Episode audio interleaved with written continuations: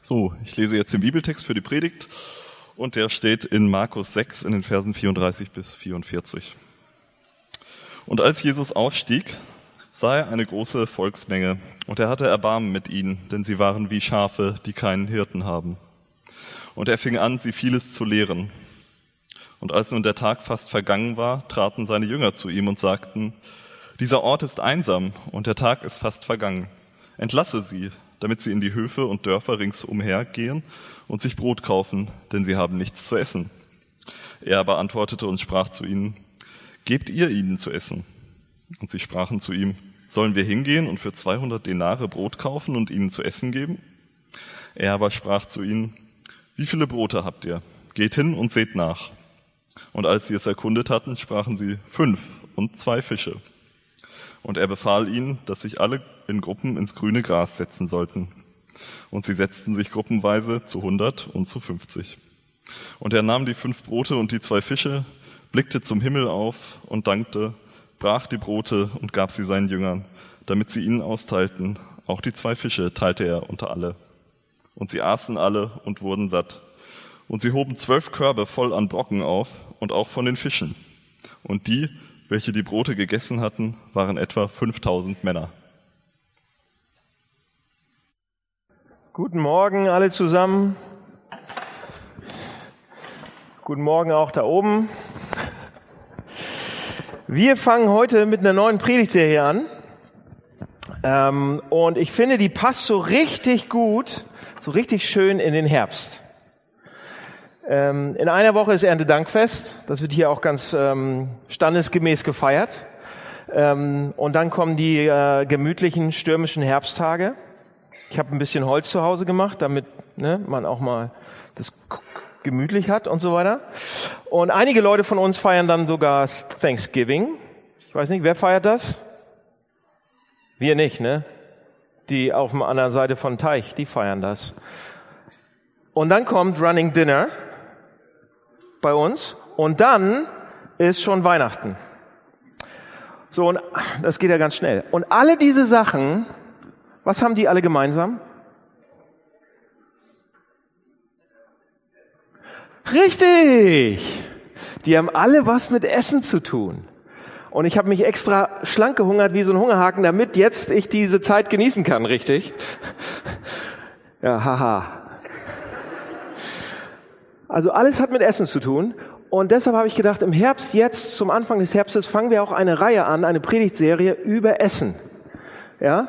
Ähm, und zwar nennen wir die mit Jesus essen oder am Tisch mit Jesus zu sitzen.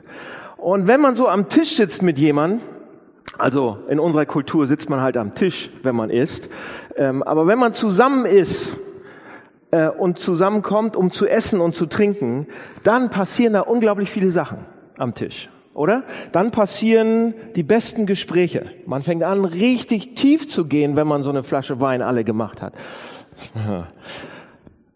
Aber ohne Spaß. Da passieren, da werden Beziehungen gebaut, Beziehungen werden angefangen, die längsten Freundschaften werden gepflegt am Tisch. Ähm, und ähm, bei uns zu Hause ist es auch immer so, meine Frau und ich laden vor Weihnachten, in dieser Weihnachtszeit, auch immer unsere Nachbarn und unsere Freunde ein so aus der Nachbarschaft, ein paar neue Leute immer dazu, ein paar alte Freunde laden wir immer ein. Und meine Frau ist ja aus Dänemark, die ist Dänen und ähm, da gibt es einen, einen Brauch, der heißt das Jule-Frohkost. Jule heißt Weihnachten und Frohkost essen, das Weihnachtsessen und man lädt dann tatsächlich vor Weihnachten, das ist eine Tradition, ganz viele von seinen Freunden und äh, Verwandte ein, also und Nachbarn und dann wird gegessen. So richtig dänisch gegessen. Die Tische biegen sich, es gibt unheimlich viel Fisch, lecker zubereitet. Wir sind ja Norddeutsche, wir lieben auch Fisch. Also es gibt unheimlich viele Leckereien und dann äh, wird erzählt. Und man pflegt Beziehungen und äh, man, man lernt neue Bekanntschaften kennen und man lernt sich schätzen am Tisch. Ja, die nettesten Bekanntschaften sind da passiert. Beim Essen am Tisch. Und ich habe mir gedacht, wenn wir mit Jesus Christus am Tisch sitzen würden oder liegen würden, ja, der lag ja immer. Was würde er uns vielleicht sagen? Was würden wir erfahren können von ihm? Oder was würden wir lernen? Und deshalb machen wir in den nächsten vier Wochen diese Serie am Tisch mit Jesus. Ja? Ähm, Running Dinner with Jesus, könnte man sagen. Und heute ist Jesus mit 5000 Männern. Das ist nicht gerade wenig, ne? aber er ist mit 5000 Männern nicht, also ne, es sind wahrscheinlich nicht nur Männer da gewesen, sondern die Männer waren Oberhäupter ihrer Familien, was so impliziert, dass sie wahrscheinlich einige von ihren Familienmitgliedern mit hatten. Und man schätzt, einige Kommentaren schätzen, dass es so nicht 5000 Männer waren, sondern ungefähr so 15.000 bis 20.000 Menschen, die da zusammenkommen. Und wenn ihr, ihr kennt die Geschichte, oder? Speisung der 5000 schon mal irgendwann, irgend, alle, die irgendwas mal mit Kirche oder Konfirmandenunterricht zu tun hat oder sonst was, ihr habt sie wahrscheinlich schon mal gehört. Oder Kindergottesdienst, Jungschar, irgendwas. Diese kleine, warme, nette, mugglige Geschichte, oder? Picknick mit Jesus. Und man, man, man, man äh, stellt sich das vor und Jesus äh, predigt da ein bisschen und, und alle sitzen im grünen Gras und, und sollen sich dann in Gruppen zusammensetzen und man hat so die, die äh, karierte Decke rot-weiß vor sich liegen im Auge und die machen ihre Körbe auf und, und äh, da ist nichts drin, aber ähm, ne, trotzdem setzen sie sich da hin und alles ist irgendwie schön und alle sitzen im Gras und Jesus hält eine viel zu lange Predigt. Ja, alle haben Hunger. Ist ja fast wie im Hamburg-Projekt. Jetzt wisst ihr, woher ich das hab. Wenn man was von Jesus hat, kann das ja nicht so verkehrt sein, ja? Also, und alle sitzen da im Gras, im grünen Gras und, ne, und, und dann nimmt er das Brot und die Fische und segnet und, und so, und alle werden satt. Jesus macht alle Menschen satt. Ein Wunder, ein Wunder. Vergesst das mal ganz kurz. Vergesst das alles, was ihr gerade im Kopf habt. So, so war es wahrscheinlich nicht. Vergesst es bitte. Lasst uns das so nicht vorstellen. Es ist nicht gemütlich gewesen und es war nicht ein Picknick, sondern wenn wir das so lesen, der textliche und historische Kontext zeigt uns, dass es um was ganz anderes geht. Pass auf, als Jesus müde war von den Dörfern, in, in, ähm, der hatte seinen, seinen Auftrag da erfüllt in Galiläa und er ist ins Boot gestiegen und ist ähm, auf die andere Seite des Sees gefahren sozusagen. Da war ein See und er ist auf die andere Seite gefahren, um seine Ruhe zu haben. Der wollte erstmal Ruhe haben und Frieden. Und er ist an so einen einsamen Ort gefahren. Also eigentlich in eine entfernte Gegend reingefahren. Abgelegen, einsam, Wildnis, das war Hügelland. Das sind, heute sind das die Golanhöhen. Da ist nicht viel. Da ist es nicht grün, sondern eher so gelb, braun, grau, matschig, wenn es regnet. Das Wüste. Da sind Steine, Wüste, kein Gras. Und diese Gegend, Wer wohnt denn da? Da sind noch keine Farmer, da sind auch nicht tausend, tausende Familien. Wer wohnt da? Wer kommt da hin? Leute, die Golanhöhen, die andere Seite vom See, das war die Brutstätte, die Brutstätte für Rebellen. Das war der, der Widerstand gegen das römische Reich, hat sich da formiert. Das waren, das waren, un, das waren Berge, Gebirge, unwegsames Gelände. Da konnte man nicht mit tausenden Soldaten in alles ausrollen. Das war, da waren Unterschlüpfe, Verstecken, Höhlen, überall. Und dort haben sich die Männer zurückgezogen, die nicht mit den Römern einverstanden waren, die einen Aufstand anzetteln wollten, die Rebellion wollten, die Revolution wollten. Die sind da hingegangen. Also es war eine abgelegene, einsame Gegend und alle Freiheitskämpfer, alle Guerillakämpfer, die es damals gab, die hat diese, diese Gegend angezogen. Die sind alle dahin gegangen. Und sie haben sich dort versteckt, verschanzt und warteten. Wie Robin Hood im Sherwood Forest. Ja? Hier war der Zentrum, hier war das Zentrum des Widerstands. Der Widerstand für ein gewaltsames Umstürzen des römischen Reiches. Das wollten die. Ja, sie, man könnte fast sagen, die Leute, die da waren, die 5000 Männer, das waren die Germanen des Nahen Ostens. Ja, wilde Männer. Also, Jesus und seine Jünger kommen an diese Seite des Sees und hier wartet eine enorme Menschenmenge auf sie. Die konnten gar nicht alle so schnell rumlaufen um den See. Normalerweise wohnte da überhaupt keiner. Warum waren die alle da? Warum sind die genau dann auch zu Jesus hingekommen? Warum war diese Menschenmenge nicht, warum war die irgendwo im Nirgendwo alle zusammen? Und in Johannes 6,15, äh, das ist die Parallelgeschichte sozusagen, da wird uns das auch nochmal, diese Geschichte auch nochmal äh, erzählt, das ist ein anderes Buch, ein anderes ähm, Evangelium in der Bibel. Und dort wird uns gesagt, was hier bei Markus nicht so gut rauskommt, diese Männer und diese Familien, diese Menschen sind dort hingekommen Und sie sind zu Jesus gegangen, weil sie ihn jetzt sofort zum Anführer machen wollten, zum König machen wollten. Sie hatten von ihm gehört und sie sind da alle hingegangen, weil sie ihn zum Anführer des Widerstands machen wollten. Warum? Weil sie eine Revolution wollten, eine Rebellion. Sie wollten einen Aufstand. Sie wollten, dass er ein, sie brauchten einen Anführer, einen König, dem die Leute folgen. Ja, sie wollten eine Revolution. Sie wollten umstützen. Sie wollten die Römer raushaben. Und was macht Jesus? Er predigt. Ja? Und er ist mit ihnen. Er überrascht die Leute auf, er überrascht uns dreimal. Er überrascht einmal diese 5000 plus Leute, dann überrascht er die Jünger und dann überrascht er uns. Er überrascht uns mit, mit diesen Sachen, die er macht, ja? Erstens, er überrascht die Leute. Keiner erwartet, was Jesus hier macht. Niemand. Jesus steigt aus dem Boot aus und sieht diese ganzen Rebellen, sieht diese und ihre Familien, sieht diese Menschenmasse und sieht sie und dann steht er wie Schafe, die keinen Hirten haben. Wir denken, Schafe, hm, alles so schön, Schafe, mollige Schafe. Nein, nein, nein, nein. Jesus zitiert das hier äh, er zitiert nämlich 4. Mose 27 und dort betet Mose kurz bevor er stirbt, alte Geschichte, dass, es, dass sein Volk, das er angeführt hat, einen politischen und militärischen Führer bekommt. Und er sagt, ihr seid wie Schafe ohne, ohne Hirten. Und immer wenn im Alten äh, Testament es um Schafe ohne Hirten geht, geht es darum, dass, dass das Volk einen politischen und militärischen Führer gibt. Das heißt, wenn Jesus sie ansieht, weiß er sofort, die haben keinen Hirten, die wollen mich zum Anführer machen. Die haben keinen politischen und militärischen Führer, sie wollen mich haben zum, An, zum Anführer. Sie wollen ihn als König, sie wollen, sie, wollen, sie wollen ihn als neuen Mose, als neuen David, als neuen Josua. Er weiß, dass sie das wollen. Er weiß es, absolut. Und, und Jesus?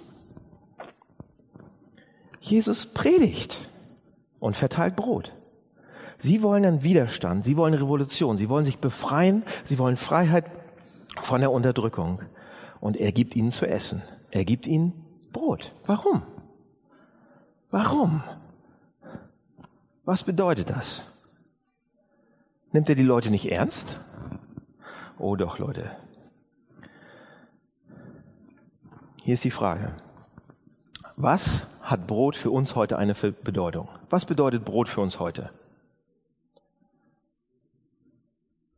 Was ist die tiefe symbolische Bedeutung von Brot für uns heute? Antwort. Brot bedeutet Kohlenhydrate. Ja?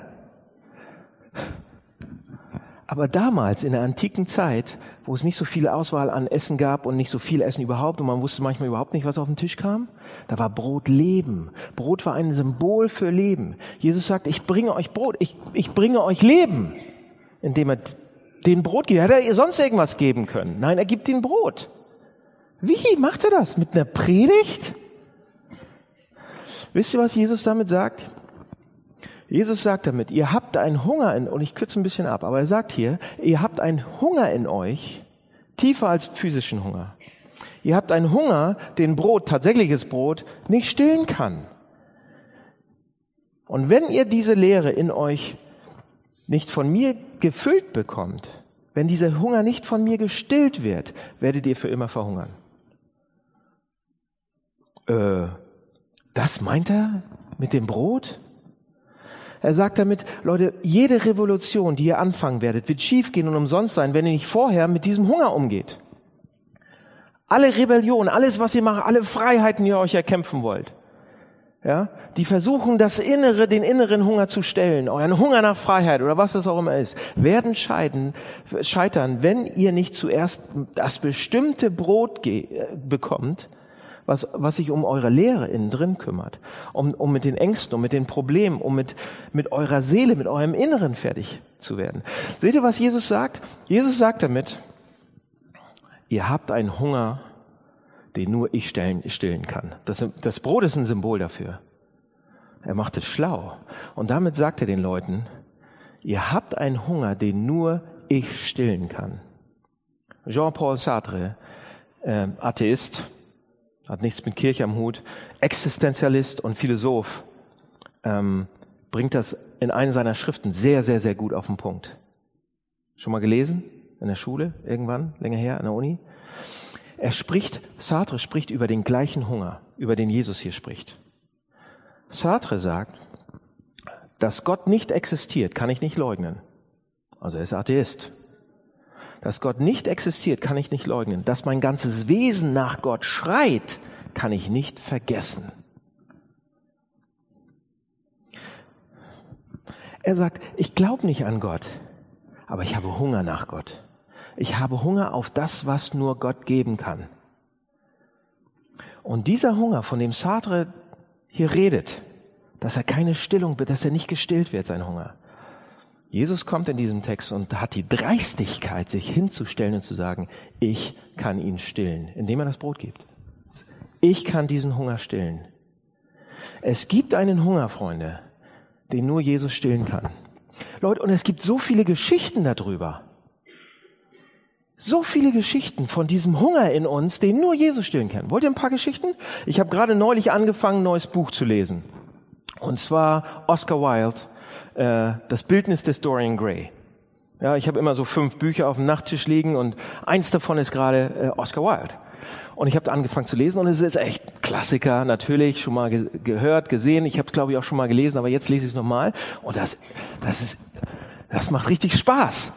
Da habe ich gar keinen Bock mehr, die theologischen Dinger zu lesen, aber ähm, Oscar Wilde zu lesen war super. Und in diesem, in dem Buch, ich weiß nicht, ob ihr das gelesen habt, aber da gibt's diesen Lord Henry Wotton, ja, ein kluger, zynischer Dandy, könnte man sagen, würde man heute sagen. Und er verführt diesen jungen, attraktiven, makellos schönen Dorian Gray. Also nicht mich, sondern makellos schön, müsst ihr euch jetzt vorstellen. Ja? Und er verführt ihn zur, zur Selbstentfaltung ohne Furcht vor moralischen Zwängen zum rücksichtslosen Genuss ohne Reue und weckt damit in ihm einen Hunger, den dieser Dorianer kriegt, ewig jung und schön zu bleiben. Und Dorian sagt dann an einer Stelle ziemlich am Anfang, ich gebe meine Seele dafür. Ich will das, ich habe so einen Hunger danach. Ja?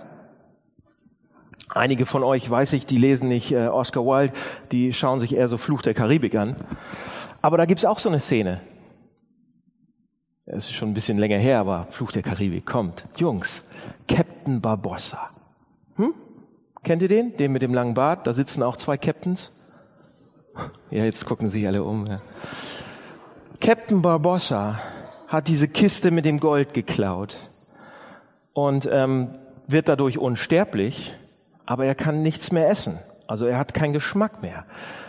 Und als er dieses, dieses Gold dann zurückbringt, dann wird der Fluch umgekehrt und man sieht dann im Film so richtig, das ist eine der schönsten Szenen. Er hat so einen riesen Apfel in der Hand. Einen reifen, in der Karibik gewachsenen, süßen, leckeren, großen Apfel. Und er, und er beißt da rein. Und der Apfelsaft läuft ihm hier den Bart runter. Und er genießt das so. Aber die ganze Geschichte dreht sich eigentlich darum. Und es ist, wie, wie es ausgeht bei Dorian Gray, bei Captain Barbossa, könnt ihr alles nachlesen und so weiter. Aber die, auch hier geht's wieder darum.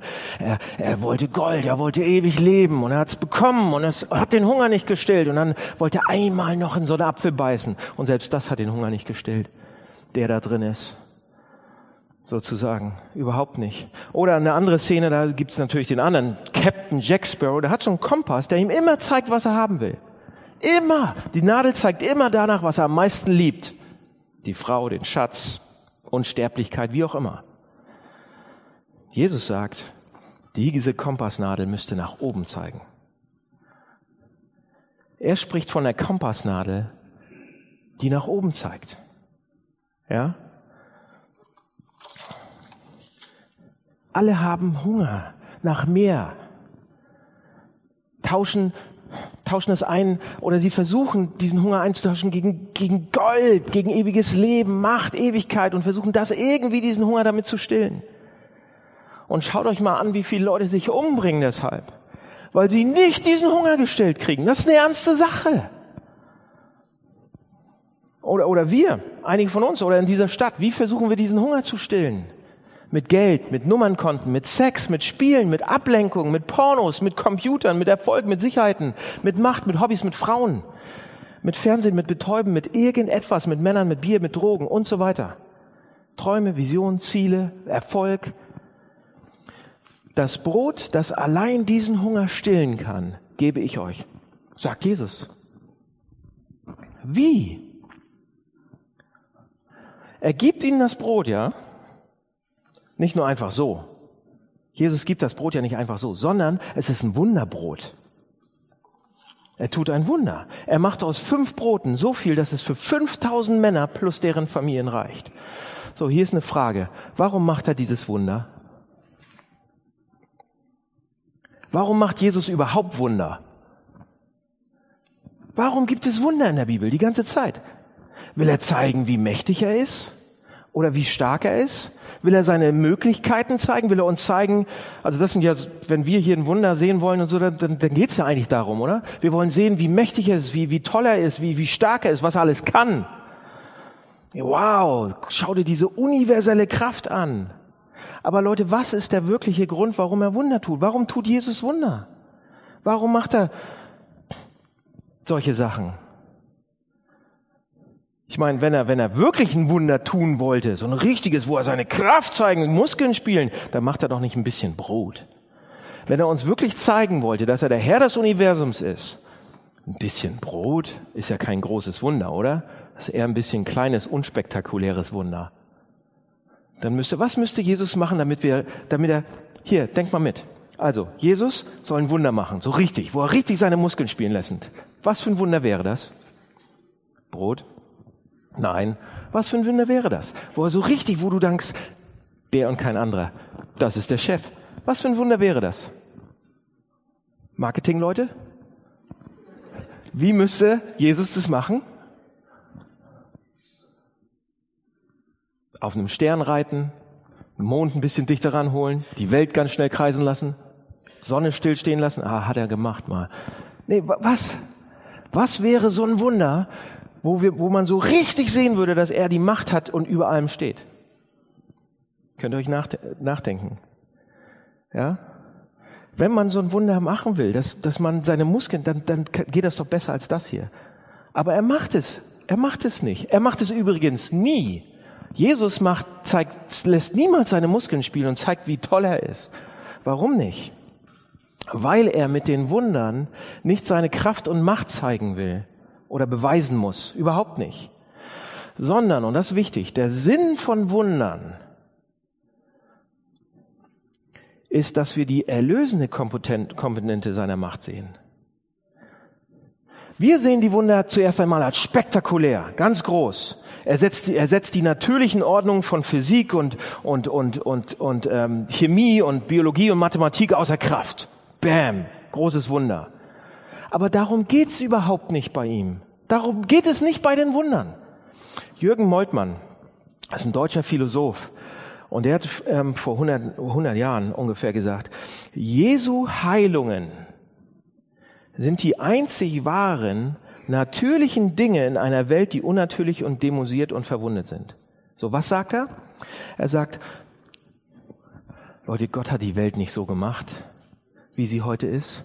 Als Gott die Welt erschuf, gab es kein Hunger und Hungertod und es gab keine Blindheit und Lepra und es gab keine Armut und keine Krankheit und kein Tod. Diese Dinge sind unnatürlich.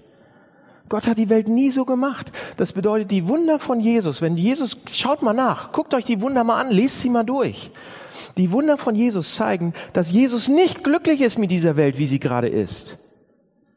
Sind wir ja auch nicht. Ich finde es auch nicht gut. Und die Wunder, jedes Wunder, was er macht, weisen auf die Welt, wie sie mal war. Er muss nicht seine Kraft bilden. Seine Wunder weisen immer darauf hin, wie die Welt mal war. Keine Armut, keine Krankheit, kein Tod, kein Hunger, keine, keine Blindheit, kein Lepra. Mehr als das, Leute. Wenn Jesus ein Wunder tut, dann weisen die Dinge auf den neuen Himmel, auf die neue Erde hin, die Jesus Christus uns durch unendliche Kosten schenken will. Keine Krankheit, kein Tod, kein Hunger, keine Armut, keine Ungerechtigkeit. Und zu wissen, dass Jesus sagt, eines Tages werdet ihr alle dieses werden wir, werden wir zusammen essen im neuen Himmel, in der neuen Erde und wir werden nicht sterben. Wir werden nicht untergehen. Wir werden perfekt sein. Zu wissen, wir werden das, das Brot im neuen Himmel und in der neuen Erde haben. Das Wissen darüber eine Garantie von ihm zu bekommen. Er verspricht es. Das kann jetzt für uns ein bisschen Brot werden für unsere Seele.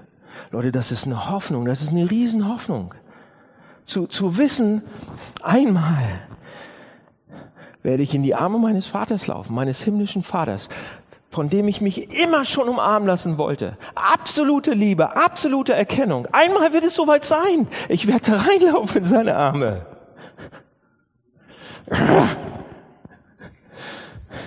Ich kann nicht, ich kann nicht genug darauf warten. Wenn wir das hier sehen, was Jesus damit sagt, wozu er gekommen ist und wer er ist und was er vollbringt und was er machen wird, und um uns zu bekommen, um uns zu umarmen, um alles wieder gut zu machen, das kann jetzt für uns Brot sein. Ja? Die Hoffnung auf die Zukunft, das Wort, was er uns gibt sozusagen, für die Zukunft, das ist das Brot, was wir jetzt brauchen für unsere Seelen. Er hilft uns, das hilft uns zu ertragen, das hilft uns weiterzumachen, es hilft uns aufzustehen und weiterzumachen. Also er überrascht die 5000, die 5000 Männer. Er überrascht sie total. Aber er überrascht auch seine Jünger. Ja? Denn, denn das ist der zweite Punkt. Denn es ist Essenszeit gerade. Essenszeit, alle haben Hunger. Ihr werdet auch langsam alle viel, viel hungriger. Ich sehe das schon, als ich vom Apfel geredet habe. Ne? Ja, und die Jünger, alle haben Hunger, Jesus ist fertig mit seiner Predigt und die Jünger machen einen total logischen Vorschlag. Ja, die Jünger sagen, also schickt sie doch zum Essen. Es ist jetzt Lunchzeit oder Dinnerzeit, wir haben nichts zu essen, schickt die, die Leute weg. Und dann macht Jesus einen komplett irrationalen Gegenvorschlag. Er sagt, gebt ihr ihm zu essen. Und die Betonung im Griechischen ist klar auf dem Subjekt, nicht auf dem Prädikat, sondern auf dem Subjekt. Das bedeutet, was da im Griechischen steht, ist, ihr, Subjekt, ihr gebt ihnen zu essen. Ganz klar. Und was sagen die Jünger? Das ist unmöglich. Wie sollen wir denn das machen? Das geht nicht. Aber genau das ist der Punkt von Jesus. Bis wir nicht sehen, dass es unmöglich ist zu schaffen, was er von uns will, sind wir nicht qualifiziert dafür, das zu tun. Nochmal? Habe ich lange dran gesessen an dem Satz. Bis wir nicht sehen, dass es unmöglich ist, es zu schaffen, was er von uns will, sind wir nicht qualifiziert, es zu tun. Und hier ist meine Frage. Wie waren die Jünger an dem Wunder beteiligt? Bitte? Die Jünger haben das Wunder gemacht. Sie tun das Wunder. Ja? Jesus betet nur und dankt und gibt es und sie, indem sie, sie, sie sind die Leute, die das tun. Obwohl sie solche Begrenzungen haben, hat Jesus sie komplett reingenommen in seine Tat und in sein Wunder und hat das Wunder, hat sie das Wunder machen lassen.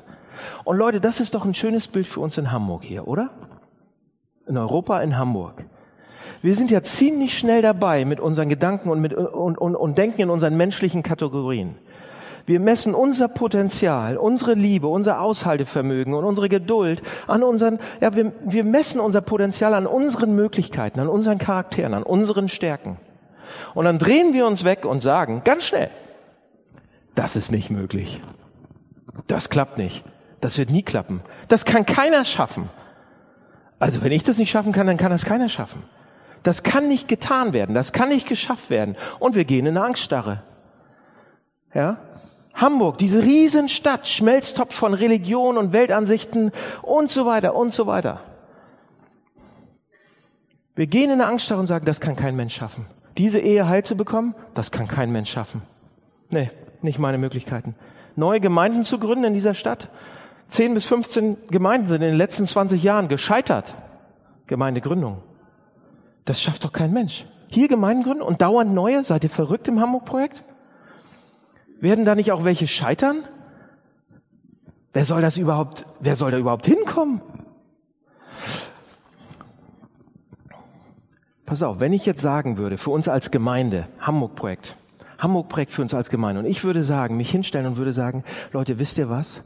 Wir als kleine Gemeinde, als mittelgroße Gemeinde, sind dafür, wir sollten uns dafür verantwortlich machen, dass wir mindestens ein Prozent der Hamburger, der Hamburger Menschen, dass wir uns um die kümmern, dass wir denen dienen, dass wir uns wirklich um sie kümmern, dass wir denen von Gott erzählen, dass wir, dass wir für sie da sind. Ein Prozent.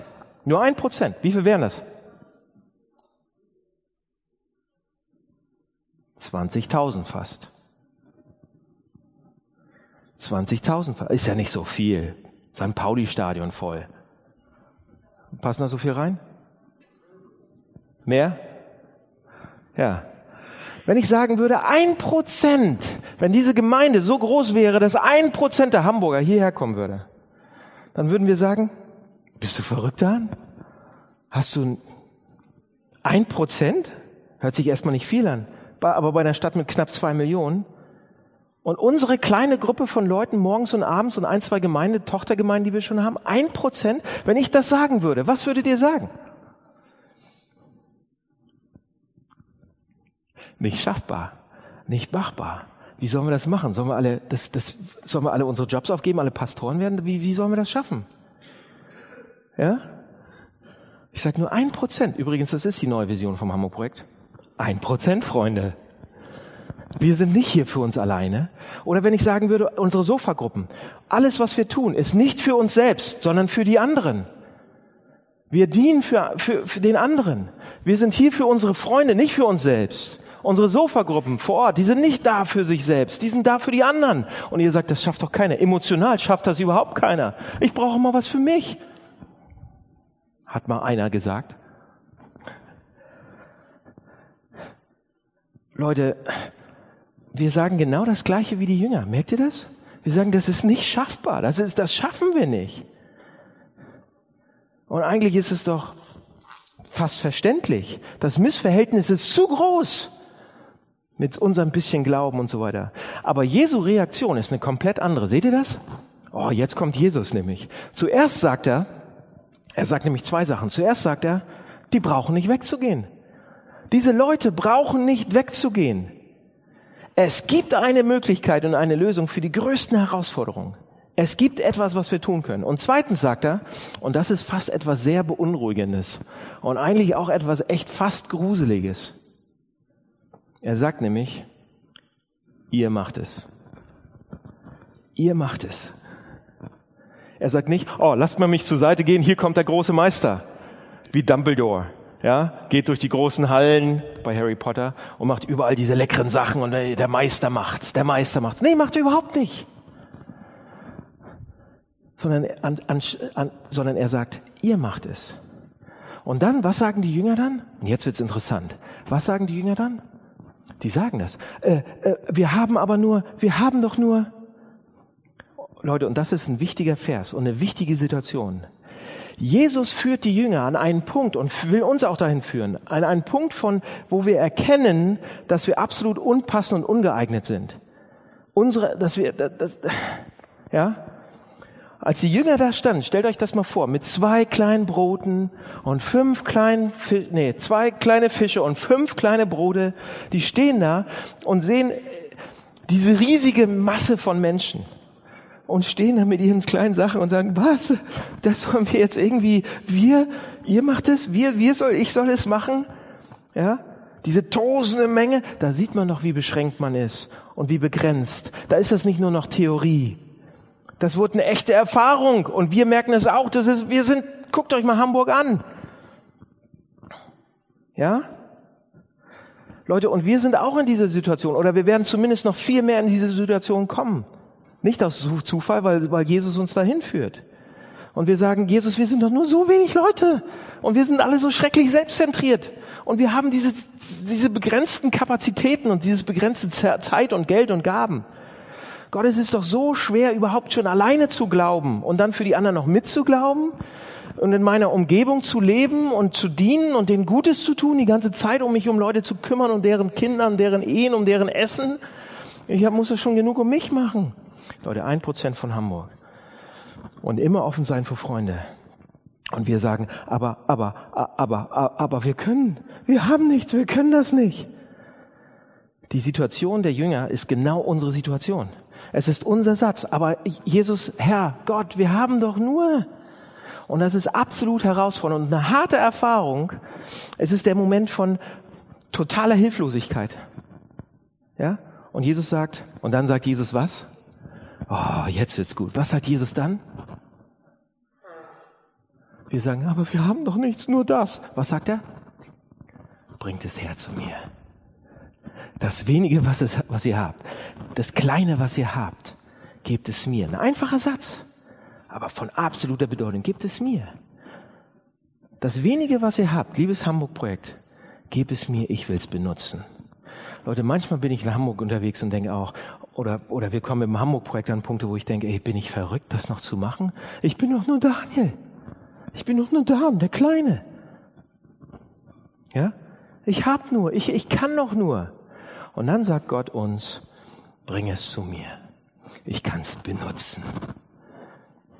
Was für ein absolut entspannendes Statement. Großartig für alles, was Gott in dieser Stadt und im Leben von anderen Menschen tun will. Er will uns dafür benutzen. In der Geschichte gibt Jesus das Brot den Jüngern zurück. Sie speisen die Leute. Sie machen das Wunder. Es ist immer noch Fisch, es ist immer noch Brot, was er ihnen zurückgibt. Es ist immer noch unsere Kraft, unser Glauben, unsere Gaben, unsere kleinen Möglichkeiten. Es sind immer noch wir, die Gott benutzen will. Aber wir sind gerufen sozusagen, beauftragt, es zu machen, unerschrocken, an unserem Platz zu sein, wo auch immer wir sind, hier in der Gemeinde, in, in dieser Kirche an unserem Platz zu sein. Wir sind eingeladen, das größte Wunder in unserem Leben zu erleben. Wir werden mit unseren kleinen Kapazitäten dienen und Gott will sie benutzen.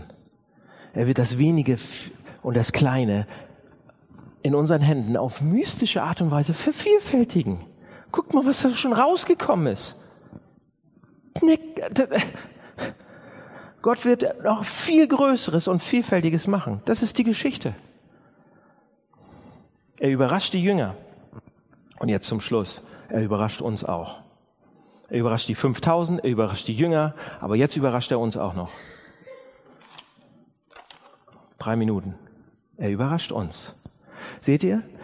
Eine Revolution beginnt immer mit einem Kanonenschuss oder mit dem Stürmen der Bastille oder mit der König verliert den Kopf das ist eine Revolution. So fängt eine Revolution an. Oder das Kriegsschiff vor, vor der großen Stadt und ballert den Kanonenschuss raus und so weiter. Oder das, der Tee wird vom Schiff gekippt irgendwo da drüber über dem Teich und so weiter. Ja, jemand wird aus dem Fenster geworfen oder jemand kriegt einen Dolch in den Rücken oder sonst irgendwas. Das ist eine Revolution. So fängt die an. Revolutionen werden immer durch Gewalttaten ausgelöst. Bei Jesus auch. Und ihr sagt, warte mal, warte mal, Daniel, wie bei Jesus? Ich dachte, du hast gesagt, Jesus ist kein Revolutionsführer. Oder er ist einer, der das Leben bringt und nicht den Tod. Die wollten zwar Revolution und Gewalt und Raus und Tod bringen, aber Jesus sagt, er bringt das Leben, hier ist das Brot. Ja, das habe ich gesagt. Jesus bringt das Leben. Leben für uns. Wie fängt diese Revolution an, die Jesus bringt? Wie fängt die an? Wir können das in Vers 41 äh, sehen. Das ist eigentlich ein kleiner Hinweis, aber der ist so klar, so dick, der ist schwer zu übersehen. Vers 41 steht, äh, Jesus nahm die fünf Brote und zwei Fische, blickte zum Himmel auf, dankte dafür, dann brach er die, die Brote in Stücke. Und wörtlich im Griechischen steht da, er segnete das Brot, er segnete und brach. Zwei Verben. Er segnete und brach. Ganz deutlich. Und in Markus 14, ein bisschen später in der Geschichte, ein bisschen später in dem Buch, als Jesus beim letzten Abendmahl sitzt, in der Nacht bevor er sterben sollte, wisst ihr, was da steht? Als er sagt, nehmt und esst, da stehen die gleichen beiden Verben. Er segnete und brach.